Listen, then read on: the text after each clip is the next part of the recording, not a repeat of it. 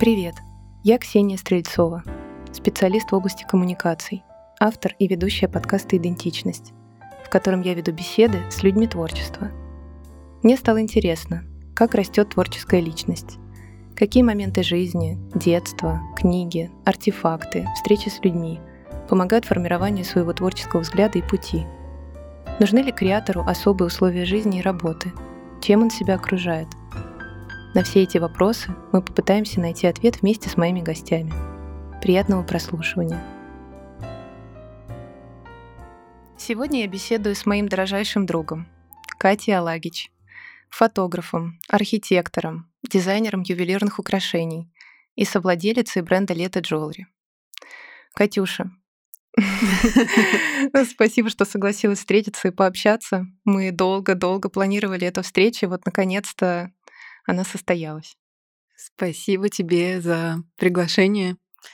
Очень э, приятно быть гостем своего друга, милого.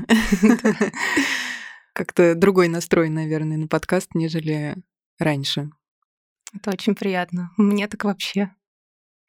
Я смотрю на человека напротив себя и вижу очень яркую, свободную личность, э, которая отражается абсолютно во всем, что ты делаешь. Ну и, конечно же, я хочу узнать про истоки, про семью.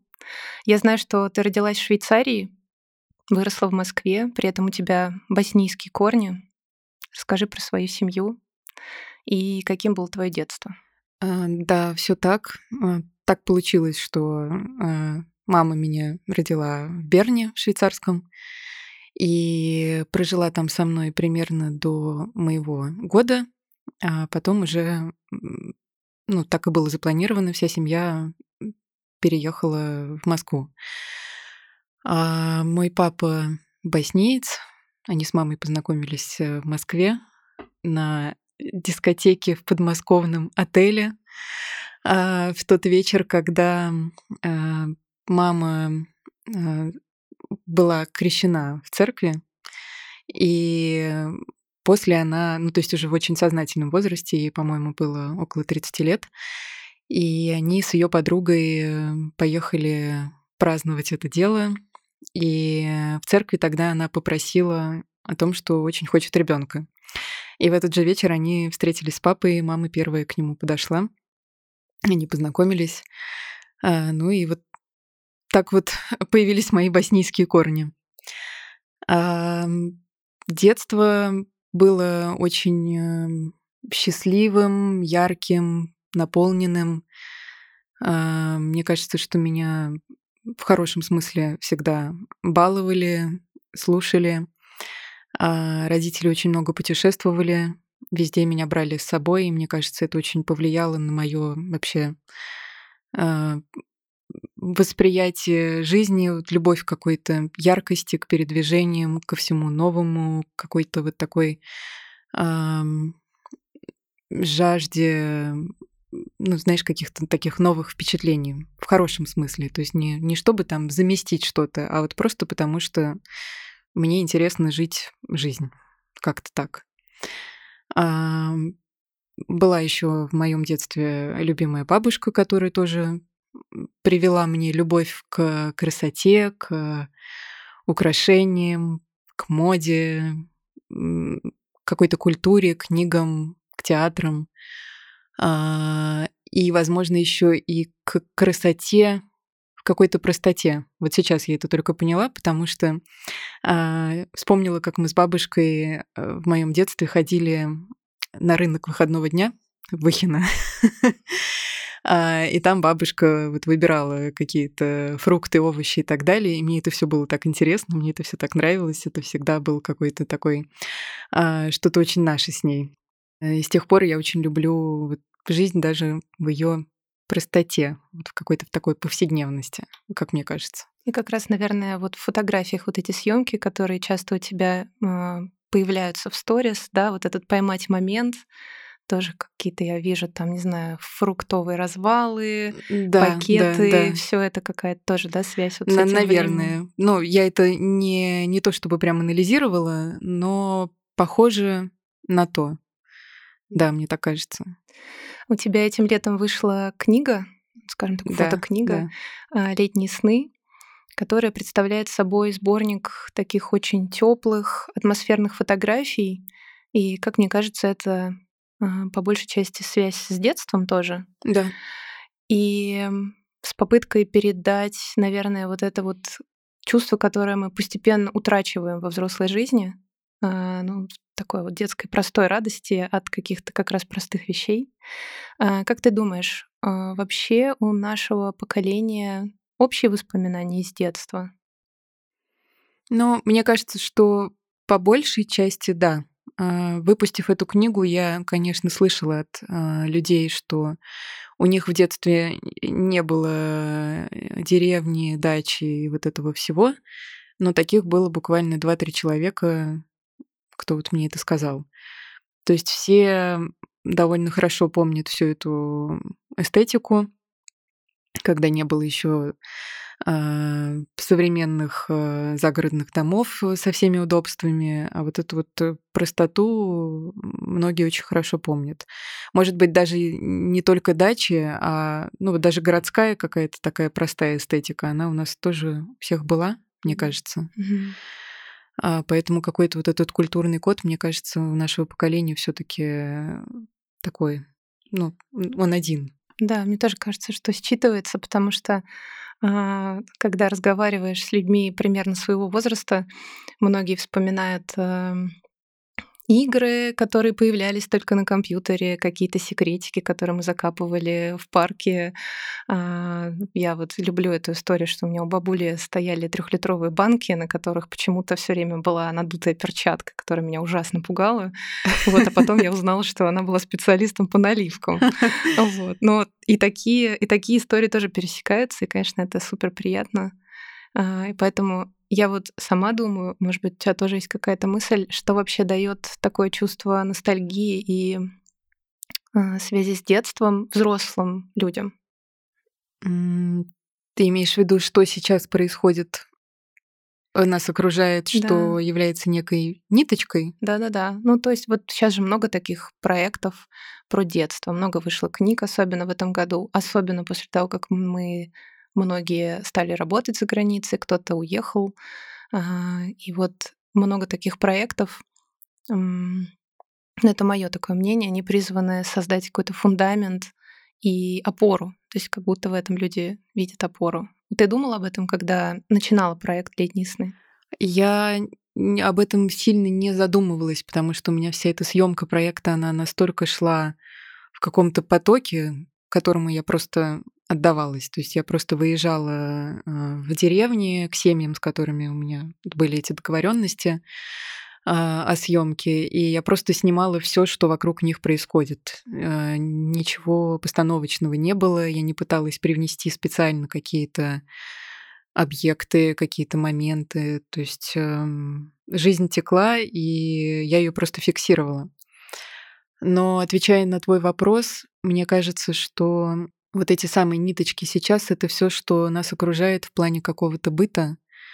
Ам, То есть это и посуда, какая-то, возможно, еда, какие-то рецепты, какие-то ритуалы вроде, не знаю, чая с вареньем или там попить чай из блюдечка, да, а какие-то элементы одежды и декора, там, не знаю, светильники, какие-то салфетки, кружевные занавесочки. То есть, когда мы это все где-то видим, мы сразу это считываем, и оно сразу попадает куда-то в сознание, и у нас происходит вот этот флешбэк э, в наше детство.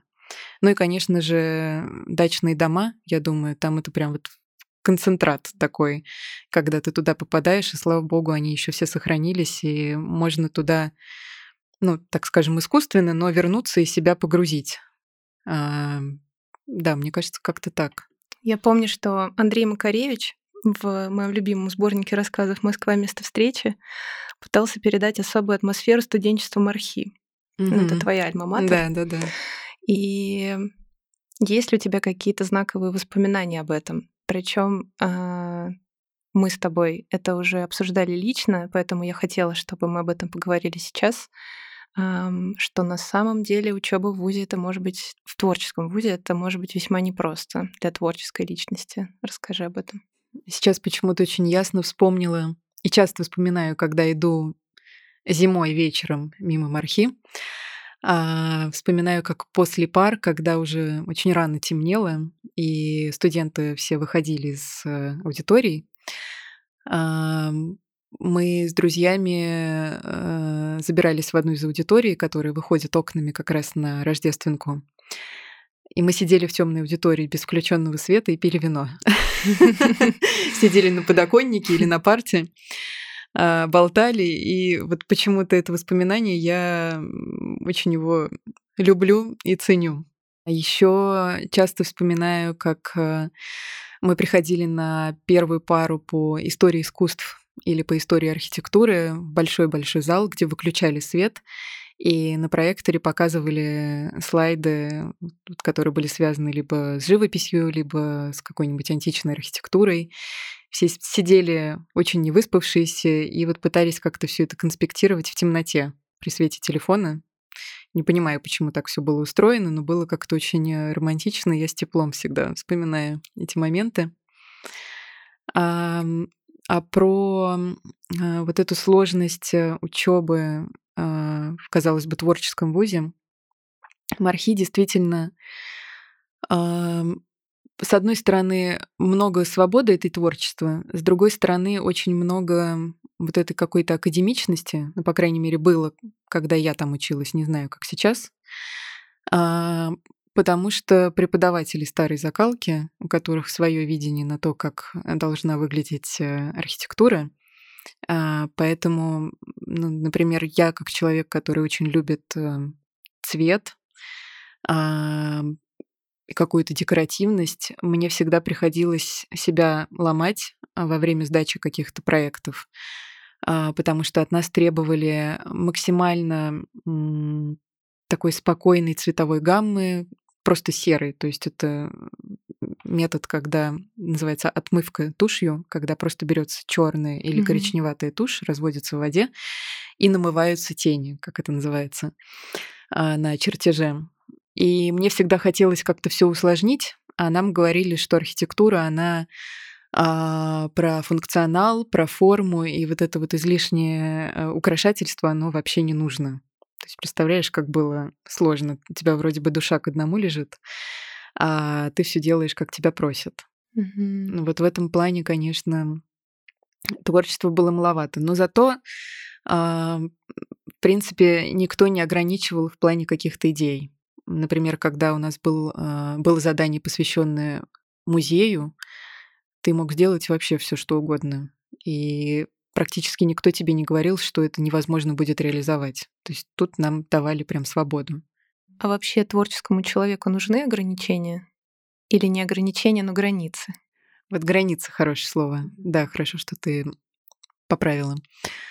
А, границы помогают как-то выходить из пресловутой зоны комфорта, любимое выражение сейчас у всех, да? А, потому что ты ищешь какие-то нестандартные решения, не такие, как а, те, которые ты привык использовать, возможно, в каких-то своих других проектах. И вначале кажется, что ты как-то себя ломаешь, что вот сейчас я буду что-то из себя выдавливать не свое, но стоит как-то преодолеть этот момент, и может родиться что-то очень интересное. Ну, то есть есть творческий процесс как э, какое-то самовыражение, э, как какая-то медитация, когда у тебя нет этих э, границ. Это одно, это тоже имеет право на жизнь. Но и границы тоже очень благотворно влияют, как мне кажется. Как ты думаешь, творчеству вообще можно научить? Ох. Творчеству. Тут надо понять, что такое творчество. Да, это хороший вопрос. Сейчас я подумаю, что для меня творчество. Творчество — это, если простыми словами, процесс самовыражения, процесс каких-то своих, выражения каких-то своих а, ощущений, как некий поиск ответа на какие-то вопросы, которые мы себе ставим даже неосознанно, да? Выражение себя, своей какой-то индивидуальности, своего какого-то бэкграунда, ну вот этого всего.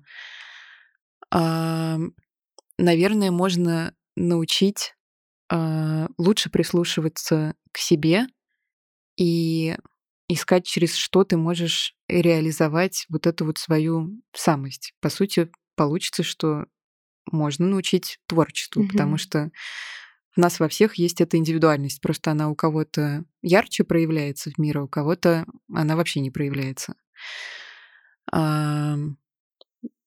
Поэтому мне кажется, что можно найти какие-то инструменты, дать их человеку, чтобы он хотя бы попробовал себя вот как-то проявить э, через разные области.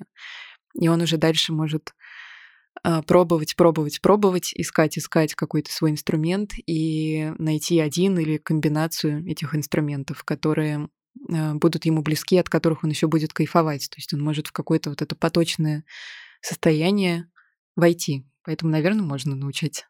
Да, кажется, что да. А у меня вот э, тоже была интересная беседа с дизайнером Асей Савельевой, которая рассказывала про учебу в Штиглице. Угу. И она сказала, что для нее учеба была преодолением, потому что ты что-то создаешь, ну то есть творчество это же творение, да. а, и при этом это постоянно поддается критике, перечеркивается, ты что-то дорабатываешь, то есть а, это проверка внутренней, наверное, стойкости какой-то, характера и, наверное, опять-таки себя как личности в этом. Был ли у тебя такой момент, когда ты не знаю, внутри там протестовала этому. Ой, постоянно. Это вот как раз про учебу в Мархи. Наверное, это про учебу во многих творческих вузах. Хотя мне очень хочется верить, что сейчас э, все это образование не стоит на месте, и что с э, вообще развитием психологии, и ну, все у нас сейчас э, копаются в себе, стараются как-то какой-то более тонкий подход найти. Я хочу верить, что в вузах это тоже происходит, и там больше вот этой э, свободы все-таки. А, но у нас в Мархи это была постоянная история. Мы шли на э, наше главное занятие, которое называется проект, то есть где ты сдаешь какой-то проект. А, с чертежами, с эскизами, и преподаватели брали такой вот толстый карандаш, где грифель где-то 4 миллиметра толщиной, и начинали все перечеркивать. И ты там вроде всю ночь не спал, сидел, вычерчивал миллиметры, высчитывал, а, а тебе все перечеркивают. Очень у многих это доходило до слез. Прям было тяжело. И мне кажется, что, ну, естественно, мы все терпели это, проглатывали, потому что ты там ты больше работаешь все-таки на оценку, и, естественно, слушаешь преподавателя, идешь, переделываешь, как он тебе предложил. И часто изначальная идея вообще отличается от твоего изначального замысла.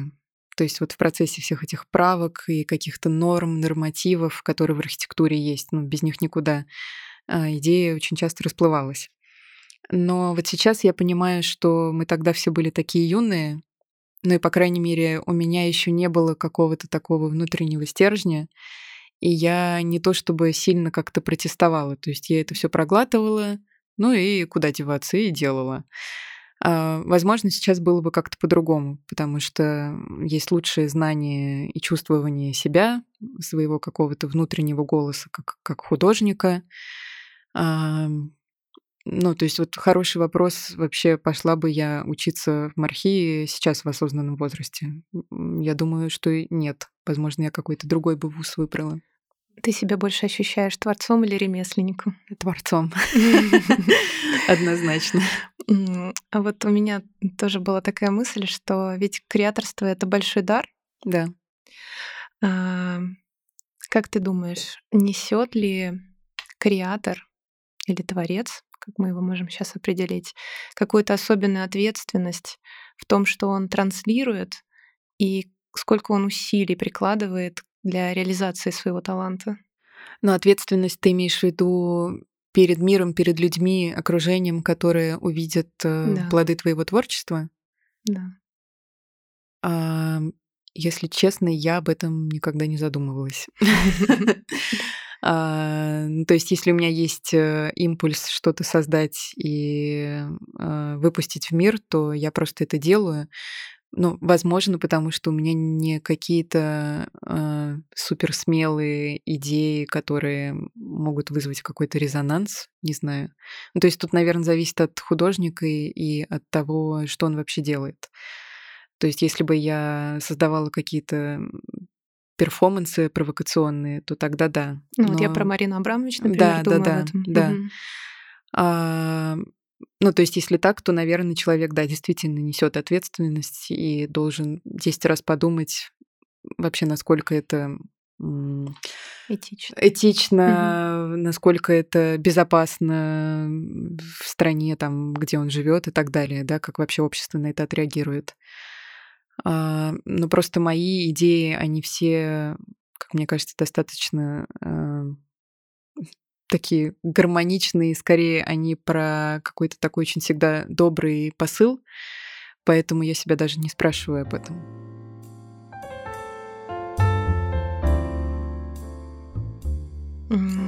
Я пересматривала фильм Сарентина «Великая красота». Да, люблю его. Тоже люблю его, часто к нему возвращаюсь, и мне подумалось, что там хорошо виден контраст э, вечного и сиюминутного. Угу. И мне захотелось тебя спросить, выделяешь ли ты кого-то из современных художников, а, художников в широком смысле, угу. кто сейчас создает весомый творческий вклад, и за кем стоит следить, на твой взгляд? Мне кажется, что я слежу в основном за художниками, которые не настолько какую-то смысловую нагрузку несут, угу. сколько за теми, кто просто очень э, красиво и самобытно транслирует реальность. А, мне очень нравится фотограф, кажется, он американец, Кристофер Андерсон, который на самом деле а, раньше снимал военные действия, а потом просто признался сам себе, что ему просто хочется фиксировать красоту вокруг себя, и он от этого получает наибольшее удовольствие. То есть он не настолько какие-то смыслы пытается запечатлеть и сложные моменты, сколько вот просто красоту, которую он видит. И я считаю, что он как-то себя прям пересобрал, когда вот немного по-другому начал подходить э, к своему творчеству. А при этом он снимает и коммерцию, но в своем очень таком уникальном стиле. Еще мне очень нравится фотограф, женщина Мона Кун.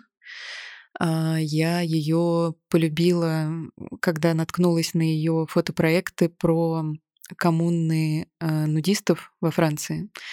Она прямо в этих книгах описывает, как она с ними подолгу жила и фиксировала их жизнь. И это безумно тонкие, чистые портреты, а, очень глубокие, которые вот меня прям цепляют.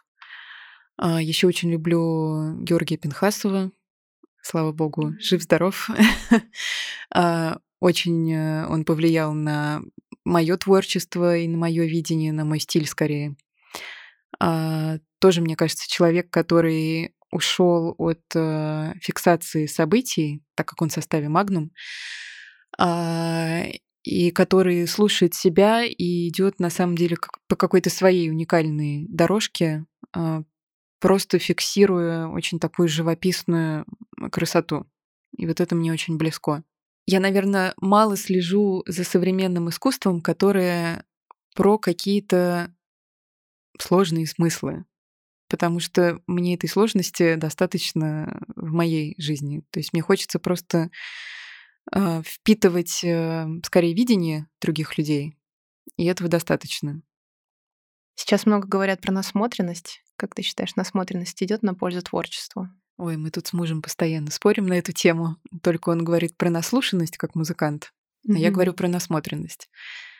Сейчас, прежде чем... У меня нет, наверное, однозначного ответа, поэтому если просто порассуждать, а, мне кажется, что она э, необходима а, просто потому что это обогащает тебя как человека, как и когда ты, там, самый простой пример, пробуешь разные кухни или вино, или парфюмерию, то ты можешь узнать, что еще вокруг тебя вообще происходит, и попробовать разные, узнать всю палитру существующую. Но очень важно сформировать какой-то такой осознанный фильтр внутри себя, дальше которого эта насмотренность уже не будет проникать и не будет тебя э, заставлять себя сравнивать с тем, что вокруг тебя еще существует. Это очень сложно дается. Я сама часто в, это сравнение проваливаюсь. А, поэтому иногда действительно здорово делать эту паузу и уходить в какой-то информационный детокс. То есть, условно, да, я знаю, что существует там такой-то тренд сейчас, что сделали какие-то там классные проекты, какие-то рекламные кампании, какие-то съемки, где-то что-то вышло, где-то какая-то выставка произошла. Я это все вижу, но потом я от этого отключаюсь и думаю, окей, а что же мне вообще сейчас хочется создать, что меня трогает, вот безотносительно всего того, что сейчас а, актуально. А, ну, то есть чтобы вот к такому прийти, мне кажется, надо не один год э, порефлексировать вообще со всей этой темой и нащупать свой внутренний голос и какую-то его силу, чтобы а, вот этот вот барьер в какой-то момент себя осознанно ставить. А еще же, с другой стороны, есть э, другой барьер, что, знаешь, есть хорошая фраза, что абсолютно уникальным был только Бог, Угу. И все, что мы делаем, это реплика чего-то. Ой, это моя боль, прям, да. да я да, тоже да. с этим работаю. Да, я тоже об этом С этой установкой. Думаю. И, ну, конечно, я не знаю, существует ли метод а, вот преодоления это, этой мысли, что все, что я делаю, оно априори уже где-то существует. Как с этим бороться, интересно? Ой, никак. Никак. Сколько я сама и себе, и многим в окружении говорю, что главное, конечно же, это ваши собственные рефлексии и процесс переработки вот этих пластов информации, которые в нас э, оседают со временем, и то, как ты это все соединяешь. А, но все равно я в это проваливаюсь и думаю, ну да, я вот сейчас соединила 2, 3, 4 темы в своем уникальном каком-то ключе. Но все равно же эти темы уже были кем-то созданы. Ну что, может быть, я не творец? Ну, может быть, я просто тоже, а, а, как ты вначале сказала, творец, либо... Ремесленник. Да, может быть, я просто ремесленник, и у меня нет однозначного ответа. Мне бы было проще, если бы была некая шкала, по которой мы могли бы измерять вот эту вот э, концентрацию уникальности видения и творчества и просто ремесленничества. Но оно все настолько перемешано, что нет однозначного ответа на это. Да, это правда. Будем считать, что это все борьба нашего эго. Ну вот, кстати, смотри, мы вчера с тобой э, обсуждали кадры с показа в Сан-Лорана 74 года, да. который э, переосмыслил э, культуру России и сделал коллекцию, которая вдохновлена угу. как раз э, нашими какими-то сезонами, да, сезонами угу. Дягилева. И я ее посмотрела, и я понимаю, что да, это, безусловно, безумно красиво, но с другой стороны, я смотрела и думала, а где здесь и в Сан-Лоран? Ну, то есть он красиво смешал принты, узоры, украшения в той коллекции. А, ну а насколько там прочитывается его стиль, я не знаю. Зато все критики тогда сказали, что это одна из его самых сильных коллекций. Ну вот и где здесь ответ? Э, я вчера читала как раз статью про коллекцию Кусамы для Луи Vuitton, угу. что она тоже рождает, конечно, очень много противоречивых идей, что ее творчество на этих объектах утратило смысл, угу. и как будто бы ее самой там нет. Да, угу. это очень красивый, большой э, коммерческий проект, но вот э, искусство там растворилось. Угу. И плюс еще поднимались вопросы вообще этичности э, работы с автором, которые, ну, скажем так, не совсем здоровы. Угу. Вот. Тоже это очень интересно, и мне кажется, это тоже про это. Хотя, с другой стороны, когда я смотрю э, коллекции, ну, не знаю, я сейчас не буду говорить про то, что там Бакс делал для дягилевских сезонов, да, это совершенно другой уже вид искусства, ну, какие-то просто старые коллекции Шанель или Сен-Лоран, Дживанши, а, такой прям золотого периода, меня это тоже сильно трогает. Хотя, возможно, трогает, потому что в этом больше ценности, потому что оно как хорошее вино где-то постояло. И ценность самих мастеров стала большей со временем. И сейчас мы просто не можем отдалиться а, достаточно. Ну, как там, не знаю, Фиби Файл, да, вот все коллекционируют. Mm-hmm. И сейчас нам кажется это очень важным. А, люди за этим охотятся. А станет ли это предметом коллекционирования, там, покажут годы. Ну да, я когда думаю про, ну, например, 20 век и искусство, которое было создано, я понимаю, что, ну, для себя я это так объясняю, что так как многие вещи тогда появились впервые, то есть ну, искусство тогда казалось, что оно развивается как-то линейно. Мне так, по крайней мере, кажется.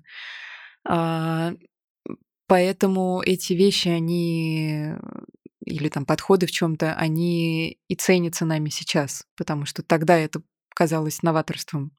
Ну, как, например, тот же Хельмут Ньютон и его подход к съемке. Тогда он был новатором, сейчас уже ничего в этом нового нет. И поэтому мы любим именно Хельмута Ньютона. А сейчас все снимают плюс-минус так же фэшн-фотографии, и это уже как что-то само собой разумеющееся. То есть вот, ну, наверное, а, ценность искусства и каких-то методов, они, она в том, что оно кажется нам чем-то прям вот новым и свежим. Тогда да. Когда лично я для себя понимаю, что я что-то подобное уже много раз видела, то для меня как-то этот трепет, он куда-то уходит.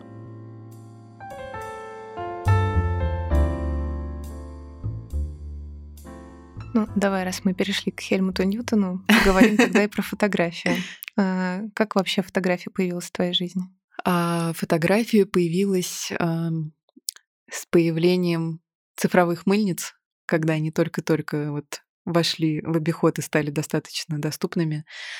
А, мне тогда было в районе 13-14 лет, наверное, господи. А, я носилась с этой мыльницей, там были встроенные фильтры, можно было поставить черно-белую, сепию, там еще какие-то оттенки. И мне тогда уже было интересно смотреть, как эти фильтры влияют на настроение кадра. И прям очень нравилось экспериментировать. То есть, по сути, до Инстаграма все это уже было. А, собственно, ну тогда я, как и многие тинейджеры, снимала просто все, что меня окружает.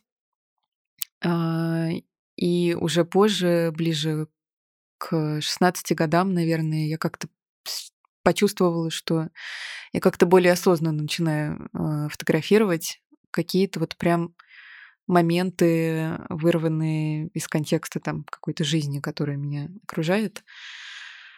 А, ну, в общем, что-то как будто перещелкнуло. Потом появилась пленочная камера, потом появилось э, какое-то окружение, которое увлекалось фотографией, и вот все это начало набирать э, обороты и уже перешло прям в такое полноценное хобби. Угу. Ты определяешь свой стиль как живописная фотография. Что это такое?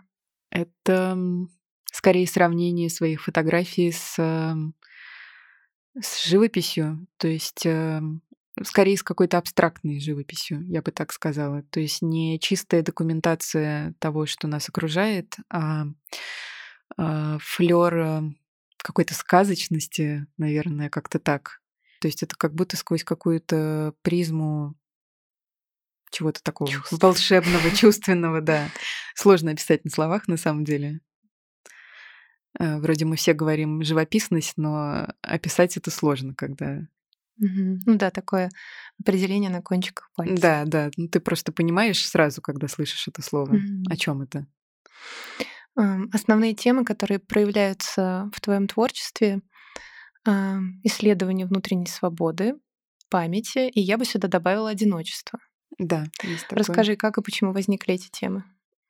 Вот тоже вопрос а, из серии на кончиках пальцев, потому что у меня, э, наверное, нету ответа почему это просто произошло. То есть это как какое-то течение времени, что-то, что меня, наверное, характеризует как личность, которая э, любит находиться с самой собой которые, которые комфортны с самой собой с самого детства.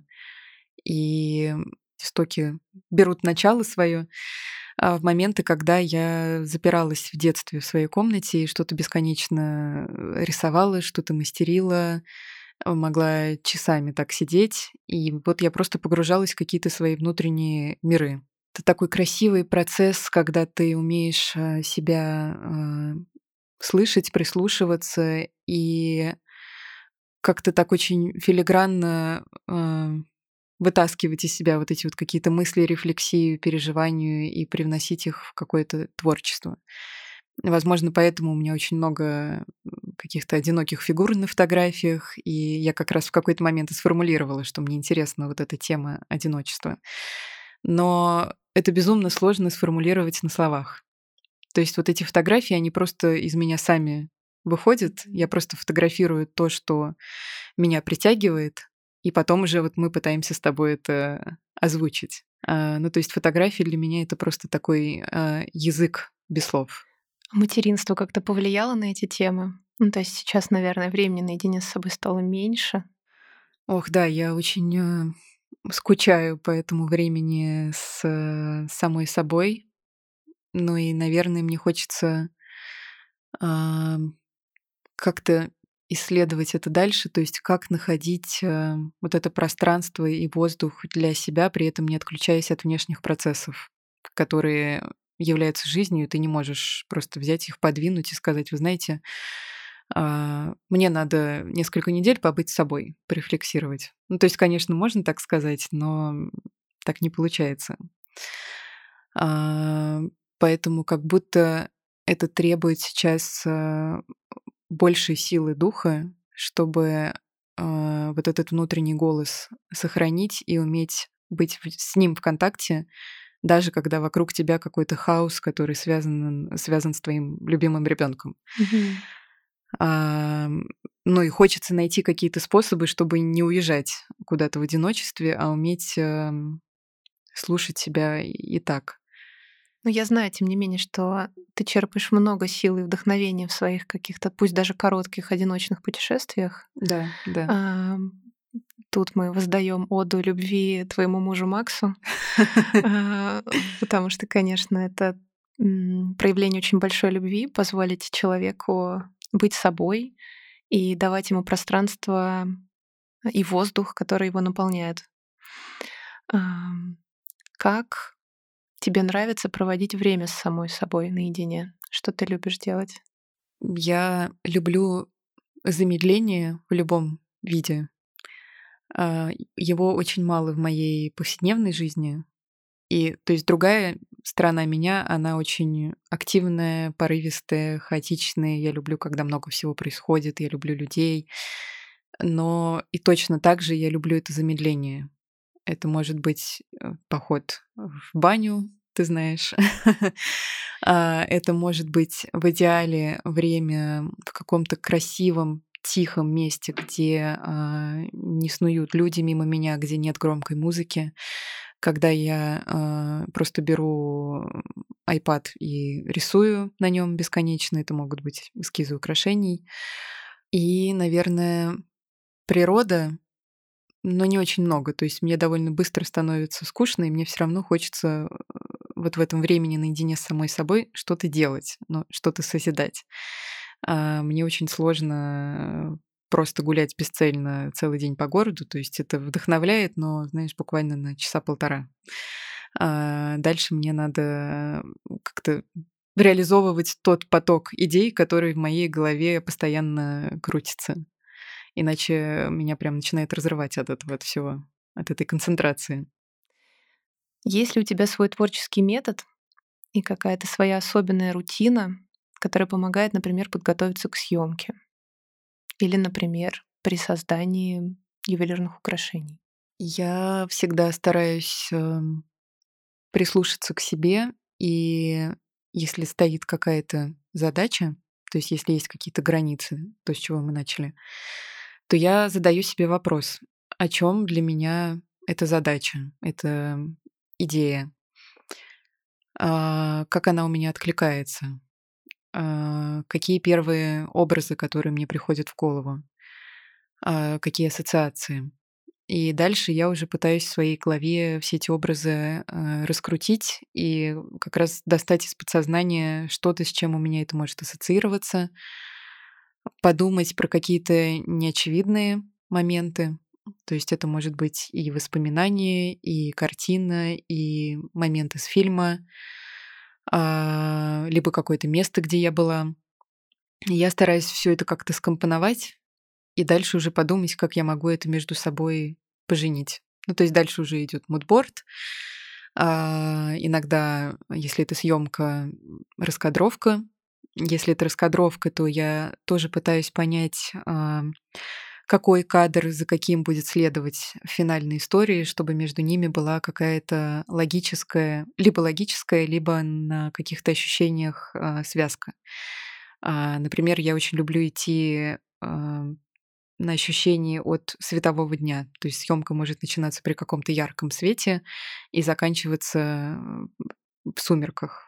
То есть, по сути, человек проходит вот такую вот э, историю. Эм, и часто я себя спрашиваю, окей, вот, вот эту идею уже как-то реализовывали, и если я понимаю, что были какие-то очевидные варианты реализации, то я сразу себе говорю, окей, а как можно по-другому? Потому что вот как-то повторяться, мы тоже уже с тобой об этом говорили, для меня прям э, смерти подобно. А, там я уже себя буду чувствовать э, не э, креативной единицей, а вот просто исполнителем. У тебя есть какой-то идеальный день?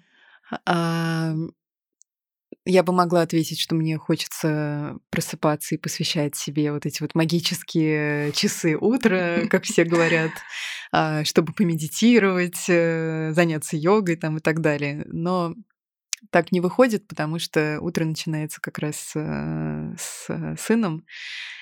Но я поняла, что утро с ним, оно тоже идеальное, потому что это где-то полчаса, 40 минут э, смеха, объятий, поцелуев э, в кровати. И это намного более наполняющее, чем э, вот эта вот вся йога и медитации по утрам, правда. То есть это сразу заряд какого-то настроения, любви. Ну а дальше уже мне не хочется никуда торопиться. То есть я люблю, когда э, до активных дел есть часа два дома, на спокойный завтрак, непременно вкусный и сытный. Я очень люблю готовить именно завтраки. А, завтрак с семьей, либо в каком-то красивом месте. Это я тоже себе часто устраиваю. Выезжаю иногда одна позавтракать. Это вот прям такой мой какой-то ритуал для себя. Такой, знаешь, язык проявления любви к себе. Mm-hmm.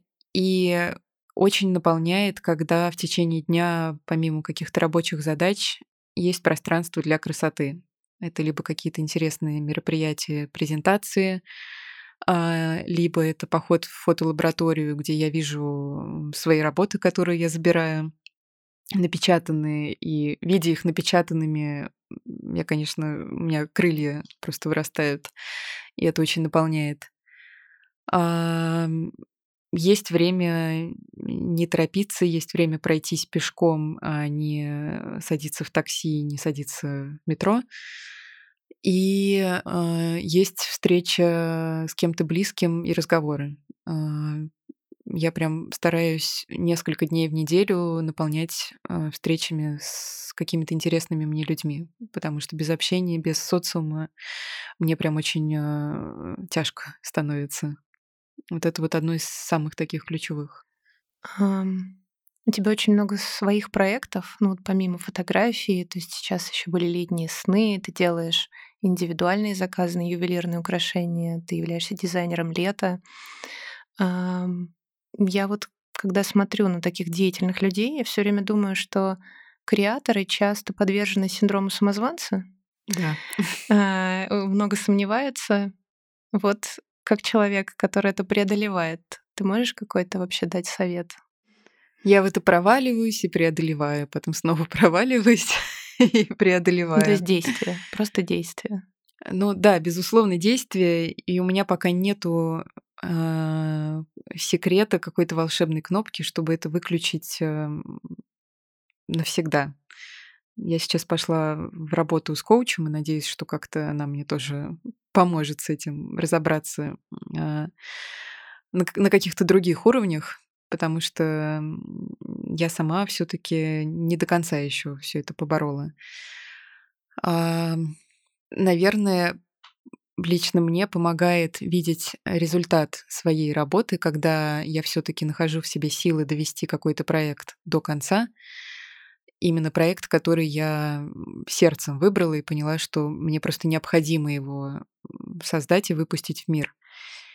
И один проект, второй проект, третий проект, когда ты видишь, как он дает какие-то плоды сильно позже, как, какой происходит отклик от э, людей, это все имеет такой накопительный эффект, и вот уже оглядываясь назад, ты понимаешь, что, ага, я вот тогда все-таки переборола себя, довела до конца и пошла против толпы и, сделала. Второй раз тоже. Значит, это все-таки работает. Ну, то есть мне помогает, знаешь, через какую-то логику и видимый результат. А, и я понимаю, что и в следующий раз, скорее всего, произойдет точно так же. Поэтому э, я становлюсь более устойчивой и в моменте все-таки себя меньше сравниваю и просто делаю и делаю. Э, наверное, как-то так вот это помогает. Потому что когда ты весь такой расшатанный, постоянно попадаешь в сравнение с кем-то, это и силы занимает, отнимает, э, и очень замедляет все процессы. А вот раз прочувствовав, что можно все-таки по-другому, а, ты становишься тоже более таким а, крепким. Я хотела задать вопрос, какие проекты ты считаешь наиболее значимыми для себя, реализованные? А, ну вот, пожалуй, книга «Летние сны». Это, наверное, номер один сейчас для меня. А, почему? Потому что это довольно масштабный проект, то есть это не просто про то, чтобы выложить съемку и, не знаю, публиковать ее в каком-то издании или журнале, что тоже приятно, но, но не так. Это максимально искренний проект, который стал вот действительно реализацией каких-то внутренних чувств, которые нашли себя в, в таком виде, как книга, Плюс это то, что э, прошло испытание временем, э, потому что от момента съемки до выхода книги прошло пять лет. Э, прошла пандемия, э, когда я была готова скатиться в э, знаешь, привязку к пандемии, тогда же все что-то снимали, что-то делали, и как-то это было связано с изоляцией и так далее. Я тоже как-то пыталась привязать за уши всю эту историю, но хорошо, что не стало, потому что в глубине души я в какой-то момент поняла, что пандемия вообще не имеет никакого отношения к тому искреннему порыву, который у меня был во время съемки. А, и вообще весь процесс верстки книги, отбора кадров, создания презентации, а, все это очень такой многоступенчатый процесс, а, который я все-таки сама полностью провела причем уже став мамой, когда стало сильно меньше времени. Поэтому я им прям горжусь и горжусь собой, что я это сделала. И мне кажется, что этот проект стал для меня такой хорошей э, школой. Я поняла, сколько всего я на самом деле могу, сколько я могу делегировать при желании, чтобы, опять же, проект реализовался, что я могу найти нужных людей, что я могу найти типографию, дизайнера, там много кого еще. Э, найти пространство, где я сделаю презентацию. Ну, в общем, это вот, пожалуй, такое самое для меня важное, масштабное, что я сделала. И еще и очень теплый проект. Да, да. И главное, что отклик от людей до сих пор приходит, и это тоже хороший показатель. Давай оставим небольшое послание в будущее Лукасу. А, я надеюсь, что он когда-нибудь послушает эту запись. И это тоже вопрос что бы ты посоветовала сыну? А, концентрироваться на одном занятии по жизни для достижения результата? Или же пробовать разные, не ориентируясь на конечный результат, что тебе ближе? Конечно же, пробовать разные. Это то, как я поступаю. А, пробовать разные и находить в себе силы доводить до конца, а, те вещи, где ты чувствуешь какой-то искренний интерес. И не бояться бросать, если тебя это совсем не зажигает, а, но прикладывать максимум усилий, если ты чувствуешь, что у тебя прям искренний отклик внутри на какой-то процесс. И очень хочется верить, что ему будет, что ему хватит э, сил для этого и какой-то устойчивости. Вообще вот эта тема устойчивости для творцов, она тоже по-своему сложная.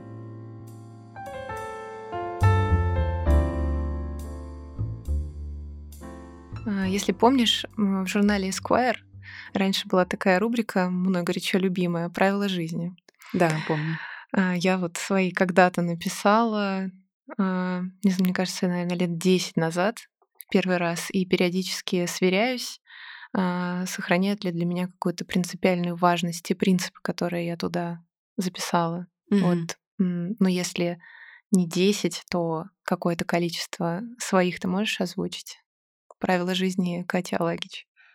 Сравнение себя с другими ни к чему хорошему не приведет, поэтому слушай внутренний голос. Он самый верный, самый правильный. А, только ты знаешь, как лучше для тебя. А, давай себе время остановиться и свериться со своими ориентирами и давай себе э, как можно больше воздуха. Э, важно забывать о деньгах. Но ну, мы живем в материальном мире, и я очень часто в это скатываюсь. Поэтому, когда ты что-то делаешь, в первую очередь делай по сердцу, а потом уже думай, кому это может пригодиться или как это можно продать, как это монетизировать. Из чего состоит Катя Алагич? А, Катя состоит из свободы, а, хочется сказать, из ветра, моря, солнца, из жадности к жизни, из любви к красоте и к людям, из э, искренности и открытости, из юмора и легкости, и из, э, наверное, высоких стандартов и требований к себе. Мой красивый человек, спасибо тебе за этот разговор. Спасибо тебе. Я получила такое удовольствие. Ну, я-то все это знаю, но наконец-то, ну вот. да, наконец-то являю такую вот такую же искреннюю беседу, какие обычно бывают у нас с другим людям. Надеюсь, что они узнают о тебе чуть больше. Спасибо тебе, друг. Было очень интересно.